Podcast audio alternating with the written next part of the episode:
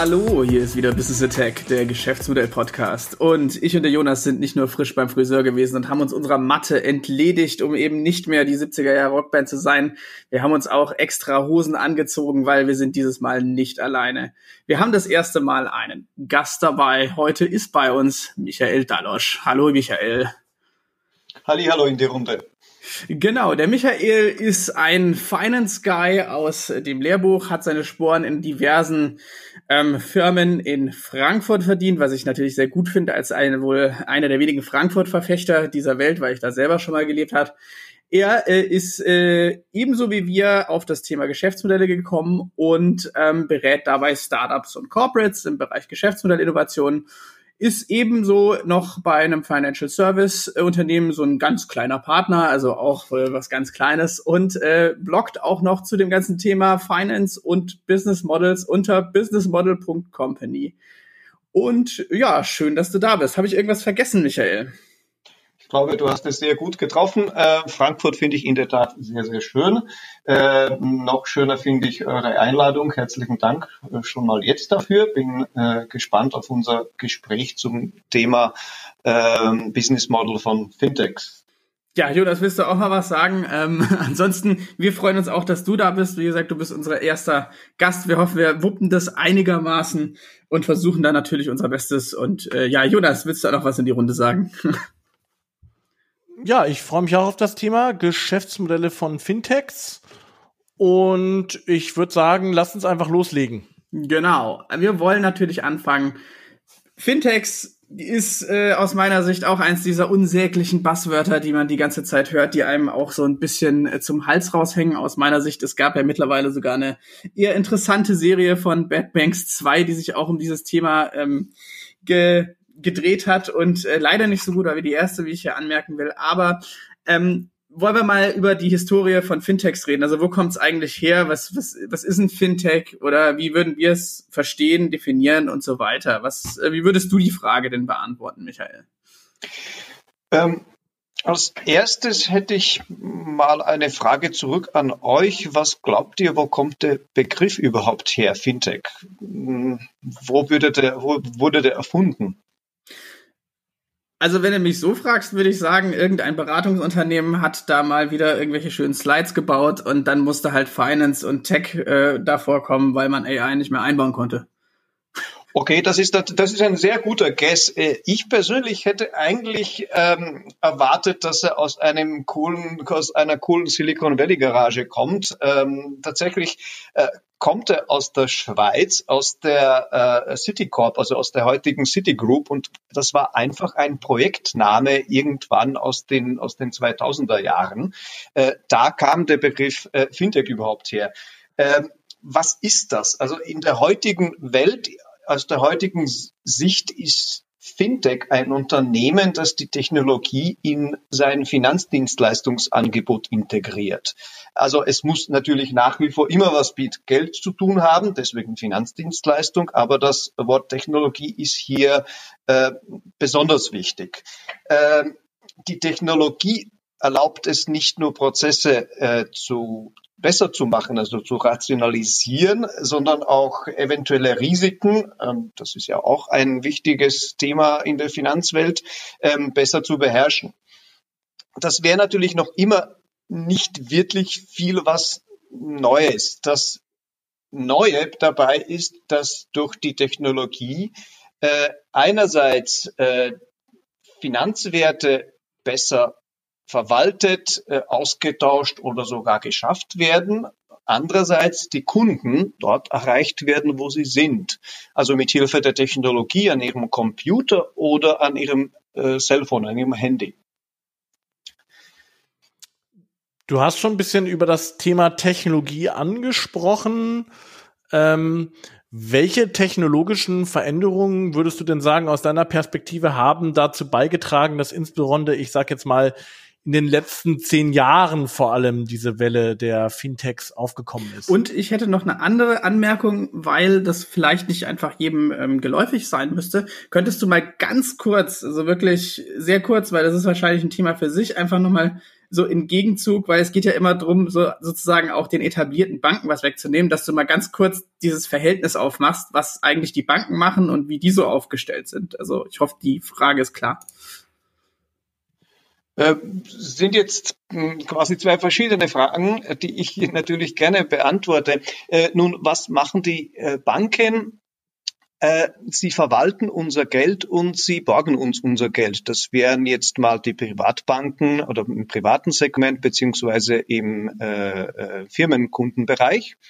Ähm, dazu kommt äh, der dritte Bereich des Investmentbankings. Äh, dieses beschäftigt sich mit ähm, Kauf und Verkauf von Unternehmen, also M&A Advisory, äh, mit äh, Börsegängen äh, von Equity, von, von Debt, äh, mit äh, Risikobewertungen äh, bei diesen Transaktionen. Ähm, die Fintechs für sich müssen ja nicht zwingend im Kern was anderes machen. Also nicht die eigentliche Leistung ist das andere. Es geht nach wie vor um diese Themen, die auch Banken behandeln. Ähm, sie machen sie aber anders. Sie machen sie eben mit Hilfe von Technologie, äh, meist kostengünstiger, sehr oft effizienter und äh, noch öfter verfügbar für eine breitere Öffentlichkeit. Äh, zu dem, da komme ich wieder zurück äh, zum äh, Begriff Technologie. Was hat die Ausbreitung der Fintechs erst so richtig ermöglicht? Ähm, aus der technologischen Sicht war das die Verbreitung von Internet und Smartphones. die das Internet gab es natürlich schon viel früher. Um die Jahrtausendwende hatten wir eine äh, schöne Dotcom-Blase, die ja genau auf den Dienstleistungen von, von Internetunternehmen auch ähm, äh, basierte, könnte man ähm, sagen. Ähm, das, was das, was dazu kommt, war die Verbreitung und die, ähm, die Nutzbarkeit von Smartphones für jedermann, jeder Frau. Äh, damit konnte man ähm, Kunden natürlich leichter erreichen, weil das Smartphone hat man immer zur Hand. Äh, wir verbringen einiges an Zeit mit dem Smartphone.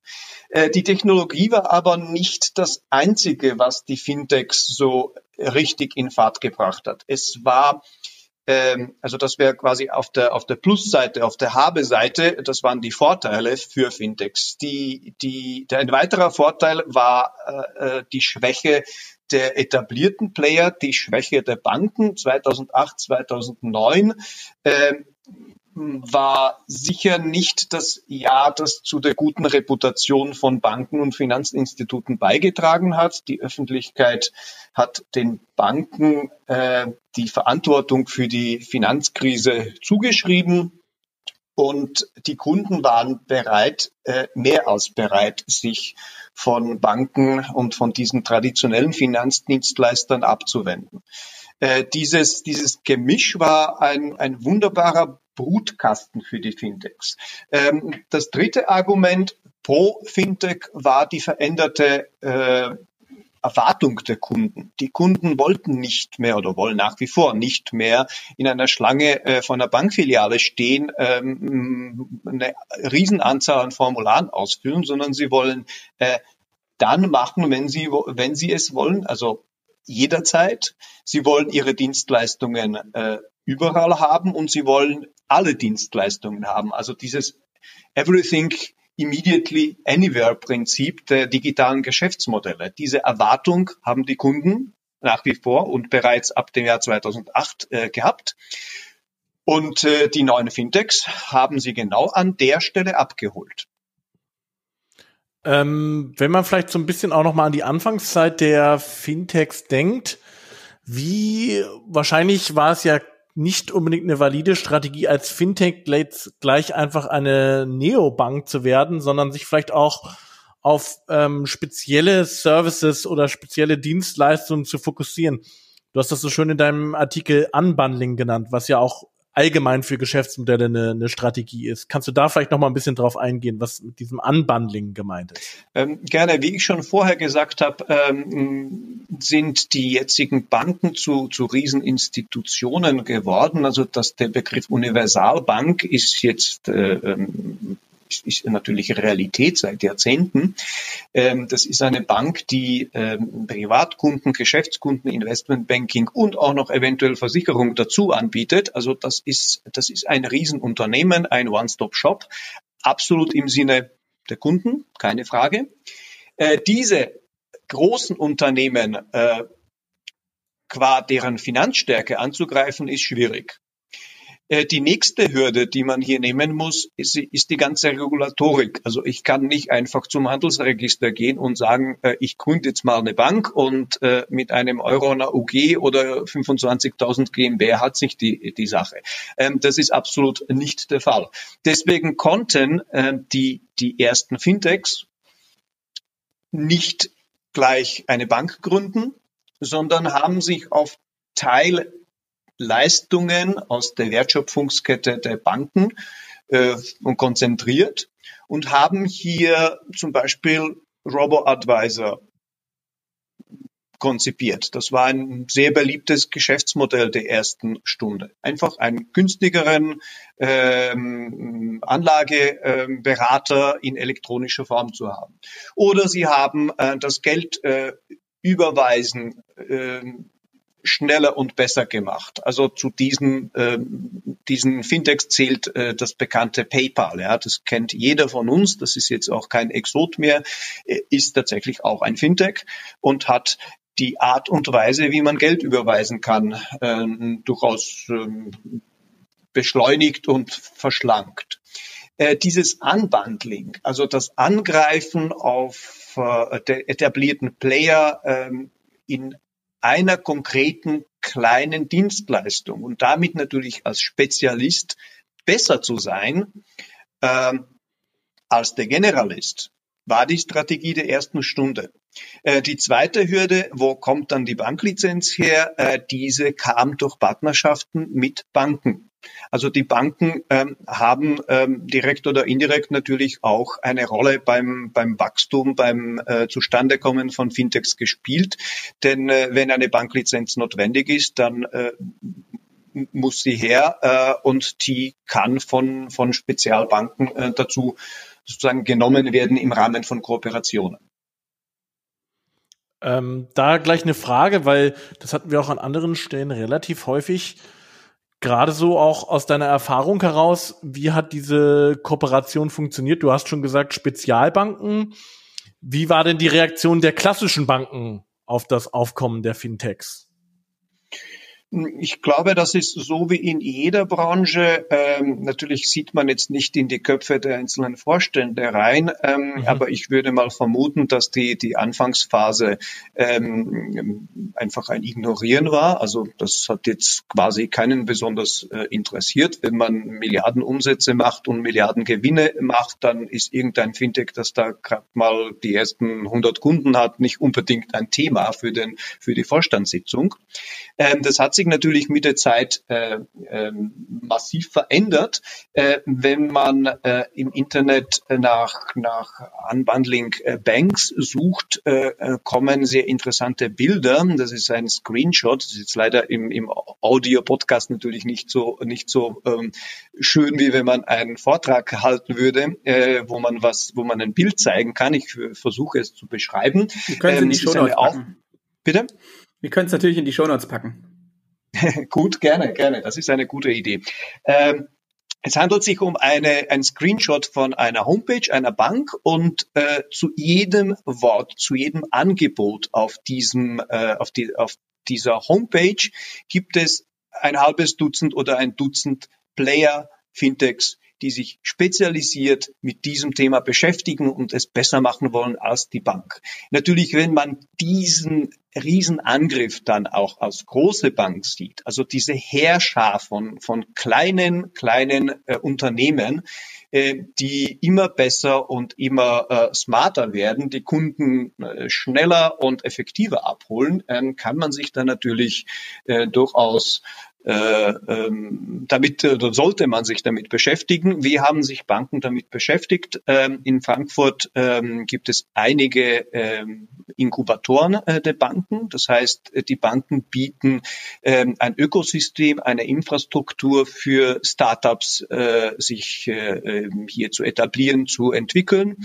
Äh, sie gehen Partnerschaften mit den äh, Fintechs ein, mit den Startups. Sie beteiligen sich natürlich sehr gerne und äh, Banken sind auch der ideale Exit-Kandidat. Also nachdem ein Fintech äh, gezeigt hat, dass er sein Geschäftsmodell beherrscht, dass er eine Traction entwickelt hat, ähm, wurde hier äh, konnte man äh, konnte man einige Exits und Übernahmen von Banken beobachten. Ähm, vielleicht Nee, wir hören das erst noch mal eine Nachfrage zum Thema, so ein bisschen auch von der Struktur äh, von Fintechs. Ich, also wir, du hast ja das Beispiel PayPal genannt, Peter Thiel. Wenn man sich Fintechs und auch insbesondere die Gründer von Fintechs anschaut, sind das, ich, vielleicht kann man das auch so ein bisschen unterscheiden zwischen heute und in der Vergangenheit. In der Vergangenheit waren das häufig auch branchenfremde Gründer, die sich dann die Finanzbranche sozusagen von außen äh, angeschaut haben und natürlich dann auch natürlich sich mit Regulatorik und so weiter beschäftigen mussten. Aber zumindest am Anfang waren das ja häufig Charaktere, die eher außerhalb der Branche äh, sozusagen Fintechs hochgezogen haben. Das wäre auch so ein bisschen die Frage, ähm, inwiefern, wie eingefahren war denn die Branche und wie deshalb auch daraus ausgehend, wie hoch waren dann die Chancen, wenn man von außen da reinkommt? So ein bisschen das vielleicht nochmal als Hintergrund, ob, ob du das auch ähnlich siehst, dass diese Branchenfremdheit auch ein Vorteil war am Anfang. Die, die Branchenfremdheit ist sicherlich ähm, ein Vorteil, äh, wenn man zum Beispiel aus dem IT-Bereich kommt, also die, die, die Schlüsselressource IT oder in weiterer Folge können wir auch andere Technologien äh, noch diskutieren, äh, künstliche Intelligenz, Big Data etc. Wenn man mit diesem Ansatz ähm, kommt und ähm, ein hochspezialisiertes Produkt anbietet äh, oder einfach auch äh, sich mehr mit den Kundenbedürfnissen beschäftigt, als eben nur eine Filiale irgendwo hinzustellen und Reklame zu schalten, ähm, dann äh, ist, ist die Wahrscheinlichkeit für Erfolg äh, äh, durchaus gegeben. Natürlich sind wir hier nach wie vor im Bereich von, von Startups und ähm, das, das wissen wir alle zusammen, dass äh, nicht jede gute Idee äh, realisiert wird, nicht jede gute Idee wird vom Markt äh, akzeptiert und auch von Finanzinvestoren oder Investoren generell unterstützt. Da, da gehört neben dem guten, ähm, neben der guten Idee Idee äh, der guten Umsetzung sicher auch ein Quäntchen äh, Glück dazu. Da auch noch bei mir die Nachfrage, weil also eins finde ich immer äh, ganz interessant, wenn man sich Leuten vor allem aus der Finanzbranche unterhält. Dieses absolut äh, aus normalsterblicher Sicht sehr interessanter Verhältnis zu großen Zahlen, weil man die äh, einfach äh, in, im Normal Gebrauch einfach so nicht benutzt. Also dann sind halt Milliarden mal eben gefallen oder sonst was. Ähm, gibt's einfach so aus deinem Bauchgefühl. Ich weiß natürlich, man kann das nicht jetzt speziell sagen für die für die eine dieses ein, eine Unbundling Ding, was äh, da jetzt angeboten wird und so weiter. Aber gibt's so eine Hausnummer oder irgendwas, wo du sagen würdest, so könntest du ungefähr dahinter stehen mit ganz viele Augen zudrücken, ab wann es Banken eigentlich interessiert, was Fintechs machen? Oder ist es einfach, sie sehen, oder ähm, ist es einfach, sie sehen, sie machen es so viel besser, dass, dass sie da selber Zugriff haben müssen oder partnern müssen oder sowas in die Richtung? Also wenn du das jetzt von, vom, vom äh, Jahr her nimmst, ich denke ähm, in den Anfängen 2008, 2009 und noch einige Jahre danach waren die Banken mit ganz was anderem beschäftigt, nämlich wortwörtlich mit sich selber. Ähm, die Regulatorik für die Banken hat sich extrem äh, verstärkt. Äh, man wollte natürlich ein, ein zweite, eine zweite globale Finanzkrise auf, auf jeden Fall verhindern also seitens der Politik. Und äh, dementsprechend hatten, glaube ich, die Banken eher ganz andere Sorgen, als sich mit, mit neuen äh, Geschäftsideen äh, zu beschäftigen.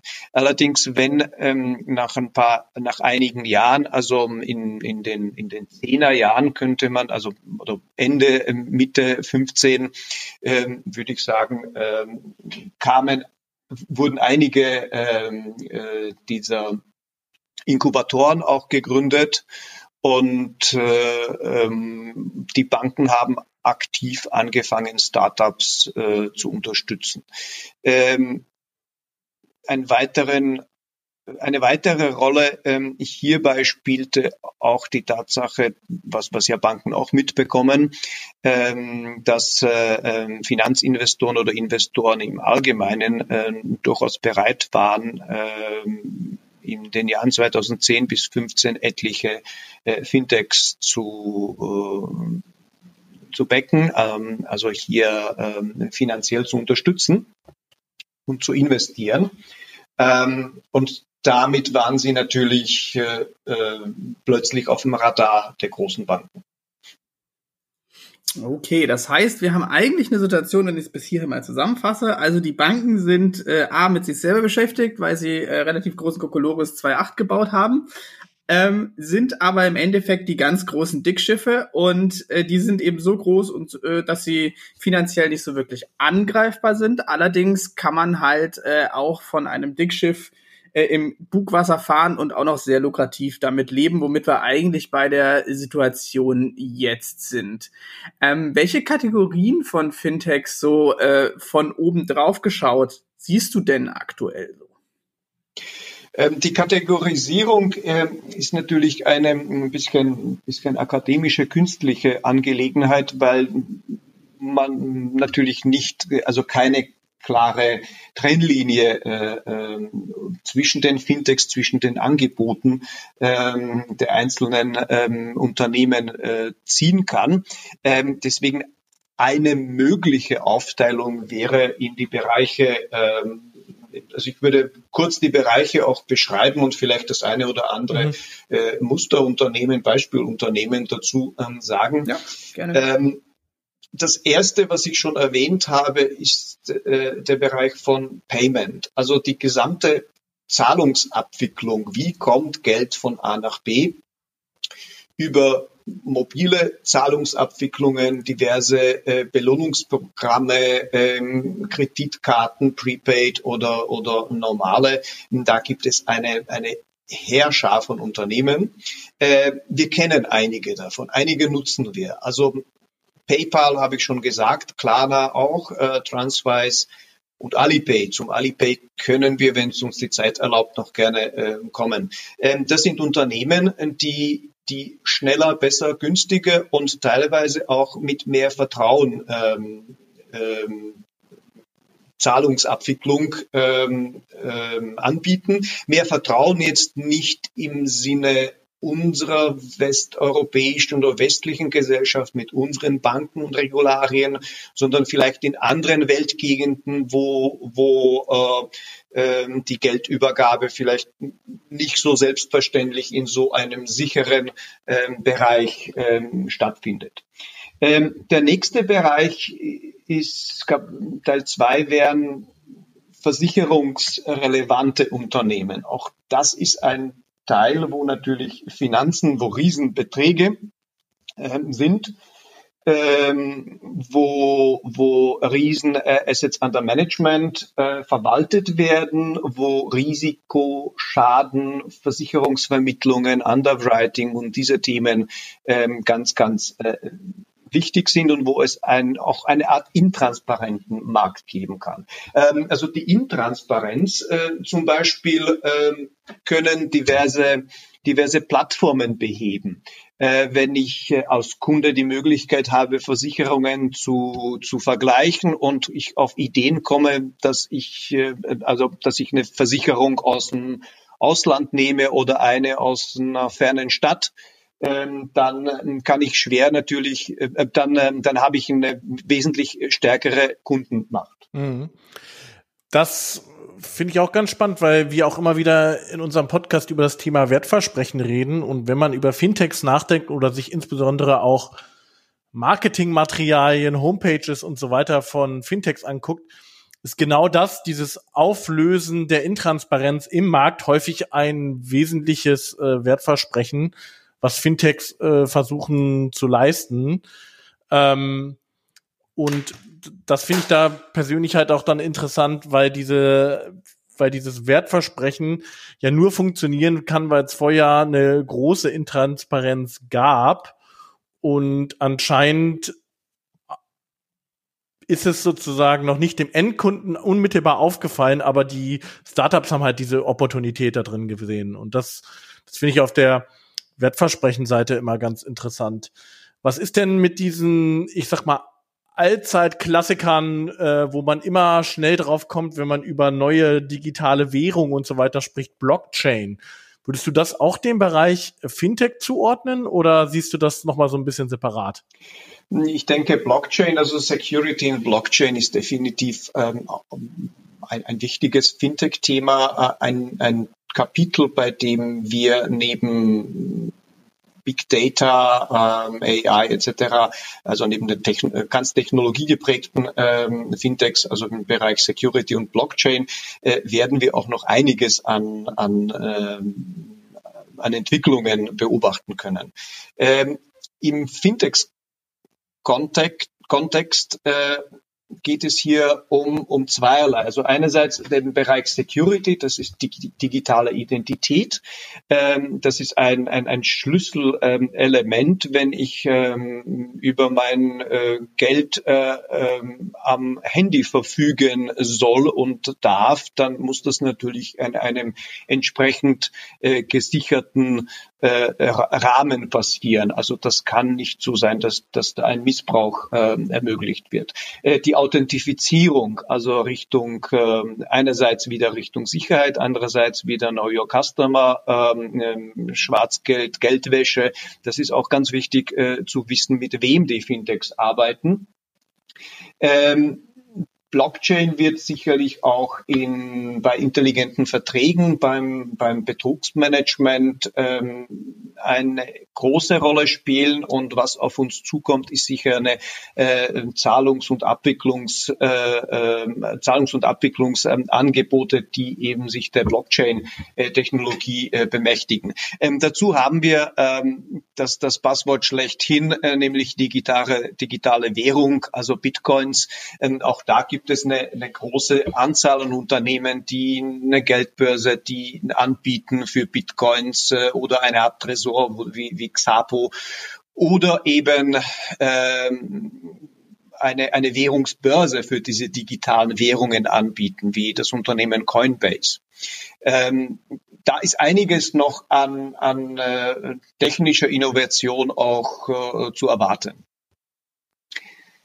Äh, ich würde noch gerne zwei, drei weitere Kategorien ähm, erwähnen, ähm, beziehungsweise äh, Jonas, du hast gesagt, es ist ganz wichtig, dass eine Intransparenz ähm, äh, äh aufgelöst wird. Das ist, das ist ja richtig. Das mhm. ist das Lieblingsgeschäftsmodell von Startups irgendeine Art von Plattform zu gründen äh, und hier für mehr Transparenz zu sorgen, zweifelsohne. Es gibt aber auch die Möglichkeit, äh, neue Geschäftsmodelle zu entwickeln. Also zum Beispiel ähm, das äh, äh, Versicherungsunternehmen Lemonade äh, macht sowas.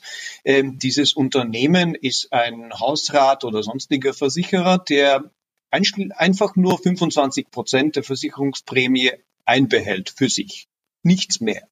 Der Rest, 75 Prozent, werden entweder für Vorfälle und Rückversicherung etc. in Anspruch genommen oder gespendet.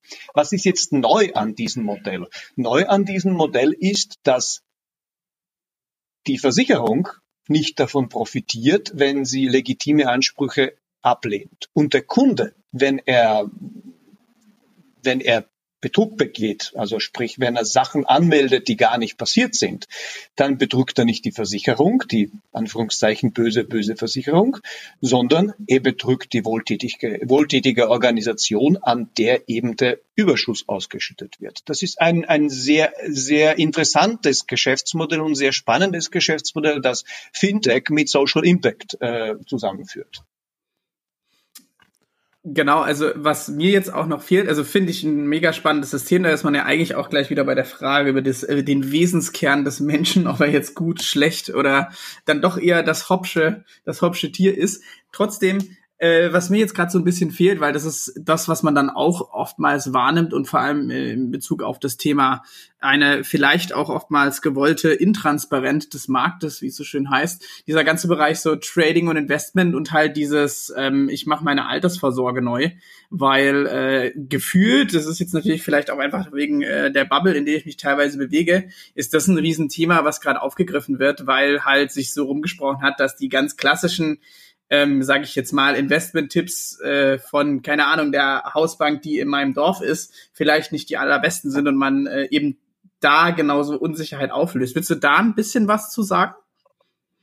Also da gibt es natürlich äh, mehrere gleich mehrere Kategorien von Fintechs, die dieses Thema ansprechen. Ähm, einerseits ist es äh, die Kategorie Financial Planning und Cash Management. Also da handelt es sich um persönliche Finanzen, Vorsorge oder auch Unternehmens-Cash Management. Das unterschätzt man auch als Privatperson, was es bedeutet, im Unternehmen äh, ähm, Cash Management zu machen und das ganze Thema rund um Budgetierung.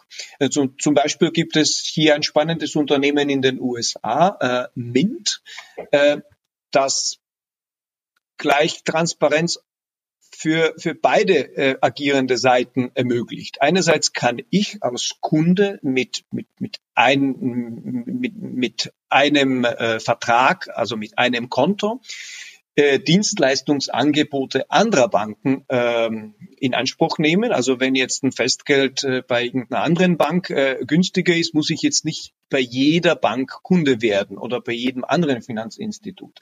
Ähm, andererseits kann ich natürlich auch, ähm, äh, kann natürlich eine Bank äh, dieses Mittel auch verwenden und über äh, äh, Mint äh, ihre Dienstleistungen an Kunden anbieten, wo sie keine Infrastruktur hat. Das finde ich ein, ein, sehr spannendes Unternehmen. Ähm, Anlage aus persönlicher Sicht oder auch aus geschäftlicher Sicht äh, ist aber dann hauptsächlich beim Thema Trading and Investment ähm, angesiedelt. Also die ganzen Robo-Advisor, das Anlagenmanagement, das, äh, ähm, die Algorithmen, die IT, die Handelsplattformen, die Brokerage- und Clearing-Plattformen, äh, die äh, wir teilweise kennen, verwenden, wissentlich, unwissentlich, die helfen uns natürlich ganz äh, entscheidend bei der Pensionsvorsorge, beim, beim Sparen oder auch bei, beim sehr, sehr lukrativen und kostenschonenden Investieren. Äh, viele von diesen äh, Fintechs basieren nämlich oder fokussieren nämlich auf ähm, ETFs, äh, das heißt wenig Verwaltungsvergütung, äh, wenig äh, Vermittlungsprovision. Das sind alles Sachen, die man den äh, traditionellen traditionellen Playern, Banken bei ihren Fonds ähm, eher vorhält, kombiniert natürlich mit einer schlechteren äh, Performance durch die hohen Kosten.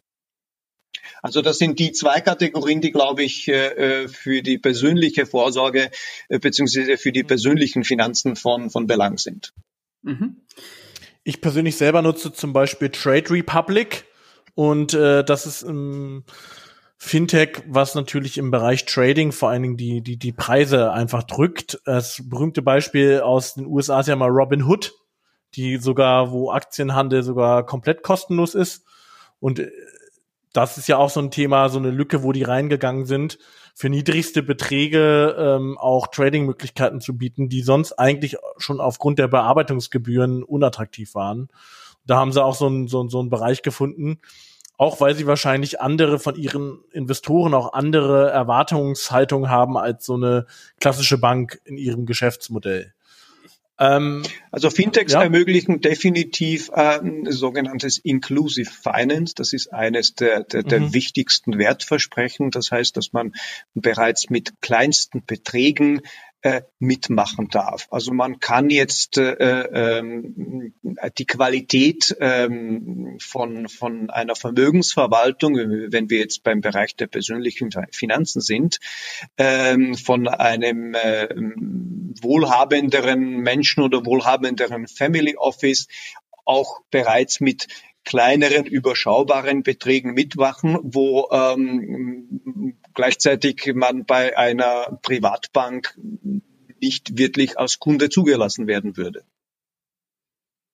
Ja, Also ich meine, ich glaube, das ganze, dieses ganze Thema Fintechs, wenn man es mal so strukturell betrachtet, ist halt insofern super interessant, weil äh, einerseits mit der Finanzbranche und andererseits auch mit der Versicherungsbranche, die da ja irgendwie auch immer mit mit drin gedacht werden muss, äh, das ist einfach so eine, diese beiden Branchen so super strukturkonservative Branchen sind, was man immer, ähm, äh, glaube ich, vergisst, weil also man hat natürlich erstmal immer die InvestmentbankerInnen im Kopf, die dann hier die, die große Wall Street und Gordon Gecko Show machen, aber in Summe ist es wahrscheinlich eine viel ähm, konservativere und vor allem eine durch ein hohes Risikobewusstsein geprägte Branche, was es halt dann eigentlich, glaube ich, auf einer Geschäftsmodellseite mit einem leicht riskanteren Geschäftsmodell schon ähm, so riskant ist, dass es äh, von den Banken nicht äh, ris ähm, angenommen werden würde. Würdest du sie die Einschätzung teilen?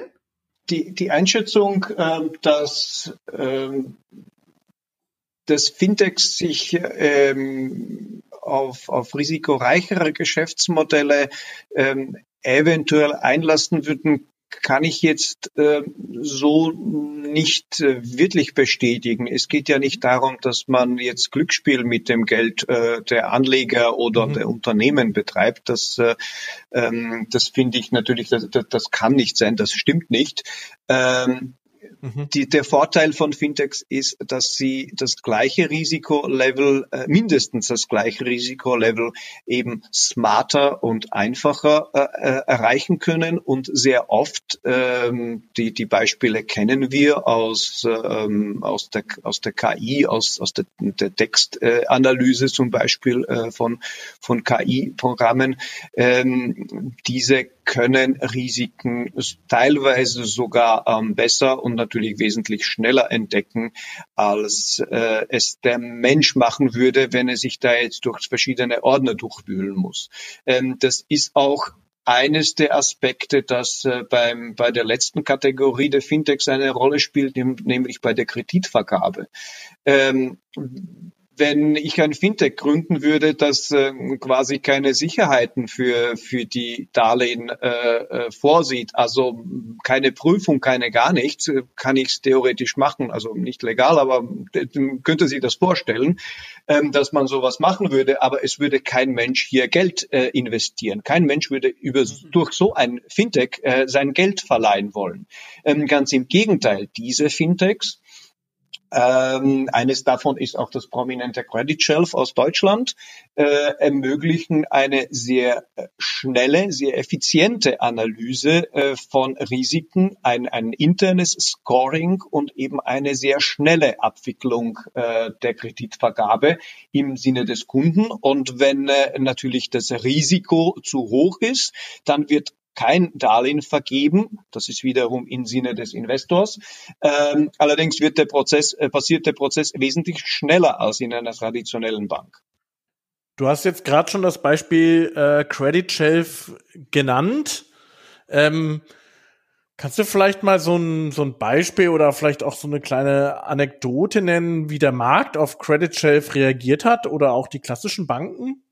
Ähm, also das ist jetzt eine Anekdote, die nicht äh, spezifisch auf Credit Shelf abzielt, aber ähm, eben das Thema einer Kreditvergabe ähm, von traditionellen Banken äh, zum Inhalt hat. Ähm, in Frankfurt ähm, gibt es jede Menge sehr guter Netzwerk, ähm, Veranstaltungen äh, in kleiner Runde, in großer Runde. Und das war eben eine Netzwerkveranstaltung in einer großen Runde mit Publikumsdiskussion äh, der führenden Vorstände aus den diversen Banktürmen die sich über Niedrigzinspolitik etc ähm, ähm, dazu geäußert haben, wie da jetzt die Situation aus deren Sicht ist. Ist schon ein paar Jahre her, äh, dieser Vorfall. Und am Ende gab es, wie bei jeder Veranstaltung, die Fragerunde. Dann steht ein ähm, netter älterer Herr auf und sagt, der, liebe Vorstände, ähm, wenn ich jetzt bei Amazon ein Buch bestelle, dann ähm, ist es nett, das brauche ich natürlich, will ich haben äh, und ich kann in jedem Schritt oder jeden, zu jedem Zeitpunkt den genauen Bearbeitungsschritt auf der Homepage nachverfolgen.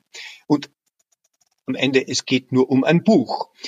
Ja, ist jetzt nicht so lebenswichtig. Ein Unternehmensdarlehen jedoch, das ich bei Ihnen beantragen würde oder beantragt habe, das eventuell Wochen oder Monate an Bearbeitungsdauer äh, in Anspruch nimmt und wo mir kein Mensch zwischendurch eine Auskunft geben kann, wo stehen wir, wie, wo steht der Prozess, wird das denn was werden mit dem Darlehen, das ich auch wirklich für mein Unternehmen brauche.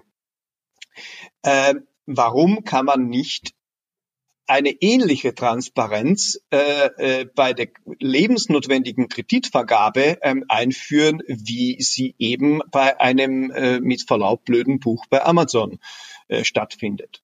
Und äh, das ist auch fast das Geschäftsmodell von Credit Shelf zusammengefasst, weil ähm, hier ähm, natürlich passiert eine gewissenhafte Risikoanalyse. Ähm, das ist äh, selbstverständlich und gegeben. Ähm, allerdings äh, bekommt nach Einreichung der, der notwendigen Unterlagen und nach einer, äh, nach einer digitalen Auswertung äh, dieser Unterlagen, also auch hier wieder Fintech, äh, bekommt der Kredit, äh, der potenzielle Kreditnehmer binnen 48 Stunden maximal eine grundsätzliche Ab- oder Zusage dann kann es noch ein paar Tage länger dauern, bis es, bis er auch ein Darlehen ausbezahlt bekommt. Aber dieses Wissen, ähm, bekomme ich das Darlehen, wo steht es in dem Bearbeitungsprozess? Die Geschwindigkeit des Prozesses, da hat äh, Credit Shelf definitiv äh, die Nase vorn. Plus Credit Shelf äh, bedient äh, bedient äh, Darlehensgrößen zwischen 100.000 und 5 Millionen Euro. Das ist für traditionelle Banken auch eher zu niedrig. Also mit so einem Darlehensvolumen äh, äh, wird man eben auch nicht als Prioritätskunde behandelt bei einer traditionellen Bank. Also das ist ein wunderschönes Beispiel für, für wo, wo Geschwindigkeit und ähm, auch ein, ein niedrigeres, äh, also tieferes Segment im äh, ähm, Leistungsangebot eine, eine Art äh, Disruption für das System bedeutet, weil auf der Ebene äh, weder arbeitet eine Bank so schnell, noch kann sie diese Kredithöhe bedienen. Und darunter gibt's dann noch weitere. Ja? Also unter den, äh, unter den 100.000 gibt es dann zum Beispiel ähm, die britische Ivoca, die eben von 1.000 bis 100.000 Euro Darlehen anbietet und auch ähnlich schnell, ähnlich KI ähm, basiert Entscheidungen treffen kann. Mhm auch spannend, wie das sich immer wieder auf so ein paar Geschäftsmodelle vielleicht auch oder beziehungsweise Wertversprechen zurückführen lässt. Also hier wieder Transparenz, ähm, Geschwindigkeit im Prozess und auch, was du eingangs schon gesagt hattest, Inclusive Finance, also dass man durchaus Wertversprechen, die in der Vergangenheit nur Großkunden zur Verfügung standen, auch äh, ja, demokratisieren ist vielleicht zu viel gesagt, aber zumindest eine, eine Ebene weiter runterbringt, dass man auch mit geringeren Beträgen sich daran beteiligen kann.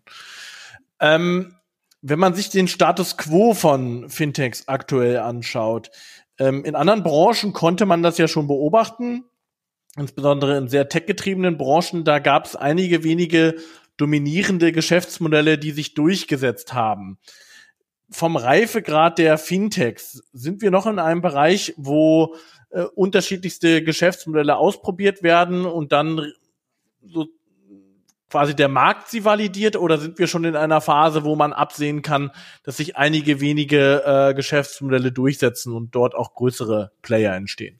Also der Zug für neue Player ist sicherlich nicht komplett abgefahren, obwohl man jetzt äh, im, im Zuge der, der aktuellen äh, Corona-Situation sagen muss, dass äh, natürlich ein frische, frisches Fundraising heutzutage äh, nicht unbedingt einfach ist. Ja, also das ist äh, das ist der Situation äh, der der Unsicherheit geschuldet. Äh, insgesamt ähm, kann man äh, sehr wohl ein, ein, eine gewisse Reifung der Branche beobachten und zwar aus zweierlei äh, Sicht. Einerseits und das ist eine recht pragmatische Sicht, äh, die Fonds, die, äh, die in äh, Fintechs investiert waren, also hauptsächlich aus dem anglosächsischen oder amerikanischen Raum. Ein Fonds hat eine typische Lebenszeit von, Lebensspanne von zehn Jahren. Mit Vor- und Nachbereitung kommt es dann meistens auf sieben bis acht Jahre Investitionsdauer hinaus. Ähm, Dieser laufen ähm, quasi ja rund um die Finanzkrise oder kurz danach gegründet worden, äh, diese laufen jetzt demnächst aus. Das heißt, es gibt hier einen, einen gewissen Exit-Druck äh, und äh, den Druck äh, ähm, in Series B, Series C-Finanzierung äh, reinzugehen.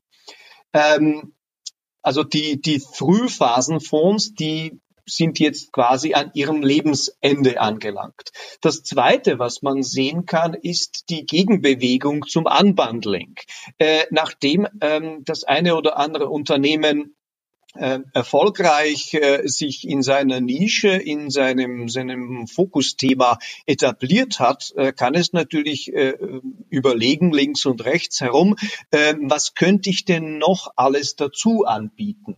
Ähm, was könnte ich äh, machen? Äh, viele von uns kennen diese klitzekleinen Angebote, die jetzt teilweise auch über Partnerschaften zusammenkommen. Also es sind äh, die, die ganzen digitalen, ähm, nennen wir es mal Neobanken. Ähm, wie Fidor Penta N26, wenn man sich dort ein Konto öffnet, dann ähm, hat man gleichzeitig ein oder sehr oft eine Art äh, Buchhaltungs-API ähm, dran. Ähm, also man kann zum, zum äh, Lexware oder sonst einer Software automatisch äh, dazukommen. Das heißt, hier äh, beginnen sich die Geschäftsmodelle wiederum zu verbinden zu größeren Einheiten. Und wir beobachten auch äh, darüber hinaus ähm, natürlich einige sehr, sehr große äh, Fintechs, äh, die es wirklich geschafft haben. Also in, wir haben momentan äh, über 100, äh, über 470 äh, Unicorns insgesamt, also private Unternehmen, natürlich keine Staatsunternehmen mit einer Bewertung von einer Milliarde. Und äh, nur davon sind äh, über 60 Fintechs. Das ist ja eine stolze Zahl. Ähm, da hat's wohl, da haben es einige geschafft. Und äh, diese Unternehmen bedienen natürlich nicht nur ein enges Segment, sondern haben ein, ein riesen, äh, teilweise ein riesiges Portfolio an Dienstleistungen und holen die Menschen in allen möglichen finanzrelevanten Lebenslagen ab. Als äh deutscher Podcast über Fintechs darf natürlich der Name Number 26 äh, natürlich nicht fehlen. Gut, dass er auch an dieser Stelle hier erwähnt wurde. Ähm, vielleicht, du hast es schon gesagt, es gibt einige wenige wirklich herausragende Player, Player, die ähm, ganz klar im Einhorn-Bereich äh, sind, das heißt über eine Milliarde, wie du es auch schon gesagt hast. Ähm, um mal vielleicht nicht nur den Blick auf, auf Deutschland zu richten oder auch Europa, hättest du denn ein knackiges Beispiel für eines dieser ganz großen Einhörner im Bereich Fintech, die, äh, die ja, die, wo man sagen kann, die haben es geschafft, die sind so relevant, dass sie äh, nicht nur klassisches Bankengeschäft zum Teil substituiert haben, sondern im Grunde genommen auch ein eigener Player im Markt geworden sind. Hättest du da so ein äh, knackiges Definitiv, Beispiel. Äh, ähm, leider, ich muss ein bisschen schmunzeln, leider nicht ganz knackig, weil es natürlich ein, ein, ein Riesenuniversum ist. Es handelt sich äh, um, um Alibaba, um äh, Armed Financial Services. Ähm, das ist ein Startup praktisch. Bitte? kleines Startup. Ein kleines Startup, das, äh, das äh, in, seinem, in seiner Bewertung äh, bereits 2019 äh, ungefähr die Summe von Goldman Sachs und äh, Morgan Stanley ausgemacht hat. Also das ist eines der wertvollsten Unternehmen äh, der Welt, wenn, wenn nicht äh, mhm. das wertvollste Fintech, bin ich mir jetzt nicht ganz sicher, aber auf jeden Fall spielt es ganz, ganz vorne mit. Ähm, die die, die Breite, die dieses Unternehmen äh, in, in vielen Lebenslagen, äh, insbesondere in, in China, innehat, ist, ist atemberaubend. Ähm, und zwar absolut im Sinne der, der Customer Convenience, der, der Sicherheit, der, äh, der Vorbeugung von Misstrauensfällen, ähm, oder, oder äh, Missbrauchssituationen, also beim Steigerung, bei der Steigerung äh, von Vertrauen, äh, spielt ähm, Alipay oder Financial Services eine große Rolle. Ähm, die Ursprünge sind tatsächlich reines Zahlungssystem, also das, was auch wir hierzulande kennen, das, das Alipay, ähm, wurde dann im Zuge diverser diverse äh, Umstrukturierungen dann äh, auf Ant Financial Services umbenannt und Alipay als reiner, reiner Zahlungsdienstleister darunter angesiedelt.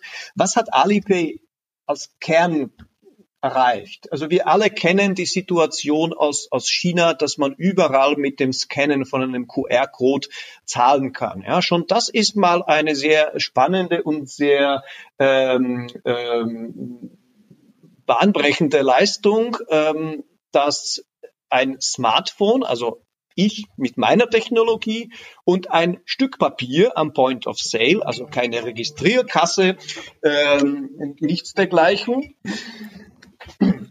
keine Registrierkasse, sondern, äh, sondern einfach ein Stück äh, Papier, ein Stück äh, ähm, ähm ja, unintelligenter Hardware zu Zahlung führen kann, zu Zahlungsabwicklung. Tatsächlich würde man in, in China ähm, das klitzekleinste äh, Stück Mantel ähm, mit, äh, mit äh, QR-Code zahlen. Äh, das ist aber tatsächlich nicht die größte Herausforderung, die äh, Alipay gemeistert hat. Die größte Herausforderung ist, dass sie für Vertrauen in einer nicht unbedingt äh, von Vertrauen gesegneten Gesellschaft, also zumindest was, was äh, Geschäftsbeziehungen angeht, ähm, geschafft hat. Ähm, sie hat eine Art digitale Treuhand eingeführt. Das heißt, wenn ein Kunde mit Hilfe von Alipay ein Produkt vom Händler gekauft hat, ähm, wurde das Geld nicht direkt an den Händler überwiesen. Also es ist kein reines, äh, ähm, kein reines äh, Zahlungsservice, Zahlungsmethode ähm, Startup, sondern es wurde quasi einbehalten von Alipay und erst wenn der Kunde den ordnungsgemäßen Erhalt und äh, die ordnungsgemäße äh, ähm, Qualität der Ware bestätigt hat, erst dann äh, wurde wurde hier die Zahlung freigegeben. Äh, das hat natürlich zur Folge, dass, ich habe jetzt die Zahl aus, aus 2018, ähm, dass Alipay 870 Millionen Kunden hat und 50 Prozent der Online-Transaktionen in China abwickelt. Das ist natürlich äh, eine Riesenanzahl zum Vergleich. Äh, es ist sechsmal, ähm, also die Kundschaft ist sechsmal so groß wie bei PayPal oder viermal, viermal so groß wie bei Amazon. Das sind äh, beeindruckende Zahlen. Ja, also wir sehen auch aus ganz kleinen Startups können dann doch sehr große Player werden, beziehungsweise kleine Fintechs werden zu äh, sehr, sehr großen Fintechs. Wollen wir mal so Richtung Zielgerade kommen. Ähm, mich würde vor allem interessieren, weil wir haben gesehen, ganz viel, also so wie es ich verstanden habe, ähm, der Erfolg der Fintechs basiert auch darauf, dass sie einfach eine frischere Technologie haben als die großen Player, was halt vielleicht ein Stück weit inhärent im System einfach normal ist. Die haben einfach viel mehr Legacy-Systeme, die sie ähm, updaten müssen. Wenn ich was neu aufsetze, ist es eigentlich einfach per, per se meistens schneller und so weiter. Was denkst du denn, wie lange wird vielleicht so dieser Erfolg noch weiter halten? Ähm, wo denkst du, dass die Fintechs stehen? Jetzt mal Corona ausgenommen, weil ich glaube, das ist einfach so ein externer Schock, dass man den nicht wirklich ähm, seriös in irgendeiner Form bewerten kann noch. Und ähm, wo siehst du denn so, wo die Reise denn vielleicht hingeht? Das wären so die Sachen, die mich noch interessieren würden. Jonas, hast du noch was zu ergänzen in dem Bereich? Nee, du hast das perfekt zusammengefasst. Wunderbar. ähm, nun, wo geht die Reise hin? Ähm, einerseits wird sie wohl, was das Rebundling angeht, äh, in ähnliche Dimensionen gehen wie bei Ant Financial Services. Äh, es gibt eine, eine, eine Vielzahl von, von ähm, Dienstleistungen, äh, von angefangen mit, mit äh, äh, mit Mikrodarlehen, äh, mit einer digitalen Bank, über Versicherungsleistungen, über ein Kreditwürdigkeits-, also Punktetreue und Punktesystem, Bewertungssystem für Kunden. Ähm, jedes dieser einzelnen Unternehmen wäre schon ähm, eines Podcasts wert, weil die das Dienstleistungsangebot ist, ist immens und äh, kann äh, trägt zu der zu der gesamten Umsorgung des Kunden äh, bei. Das sind äh, Aspekte, äh, die wir sicher in der Zukunft beobachten äh, werden, sprich, dass äh, neue, bessere oder neue und weitere Dienstleistungen ähm, dazukommen.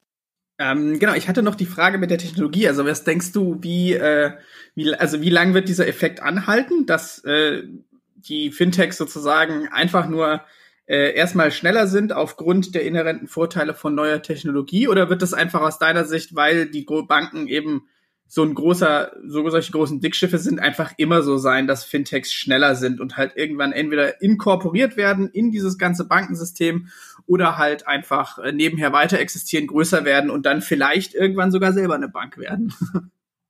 Ähm, wenn, wenn die Frage rein auf die Technologie abzielt, ich denke, da, da ist noch einiges an Entwicklung auch zu erwarten. Also aus, aus der technologischen Sicht äh, sind, sind Themen wie Artificial Intelligence, äh, ähm, äh, Machine Learning etc., äh, große Daten, also Big Data Analysis, ähm, die sind äh, noch bei weitem nicht ausgeschöpft und sie sind absolut ideal für diesen inklusiven äh, Finance-Ansatz, also Inclusive Finance. Ja, äh, es geht hier um eine große Anzahl von Kunden äh, mit großer Anzahl von, von Daten, aus denen gewisse äh, sinnvolle Erkenntnisse äh, gewonnen werden müssen. Ähm, da ist noch einiges äh, zu erwarten. Das Gleiche gilt für das bereits angesprochene Thema rund um die, um die Blockchain-Technologie. Auch da, glaube ich, sind wir erst am Anfang, wobei da ähm, äh, an dieser Stelle die Geschäftsmodellimplikationen wohl besonders äh, spannend sein werden, weil viele Startups äh, positionieren sich als ein, ein neuer Mittelsmann. Also nehmen wir mal die diversen Vergleichsportale und ähm, kassieren quasi als Gatekeeper von einer oder beiden oder allen Seiten ein bisschen was.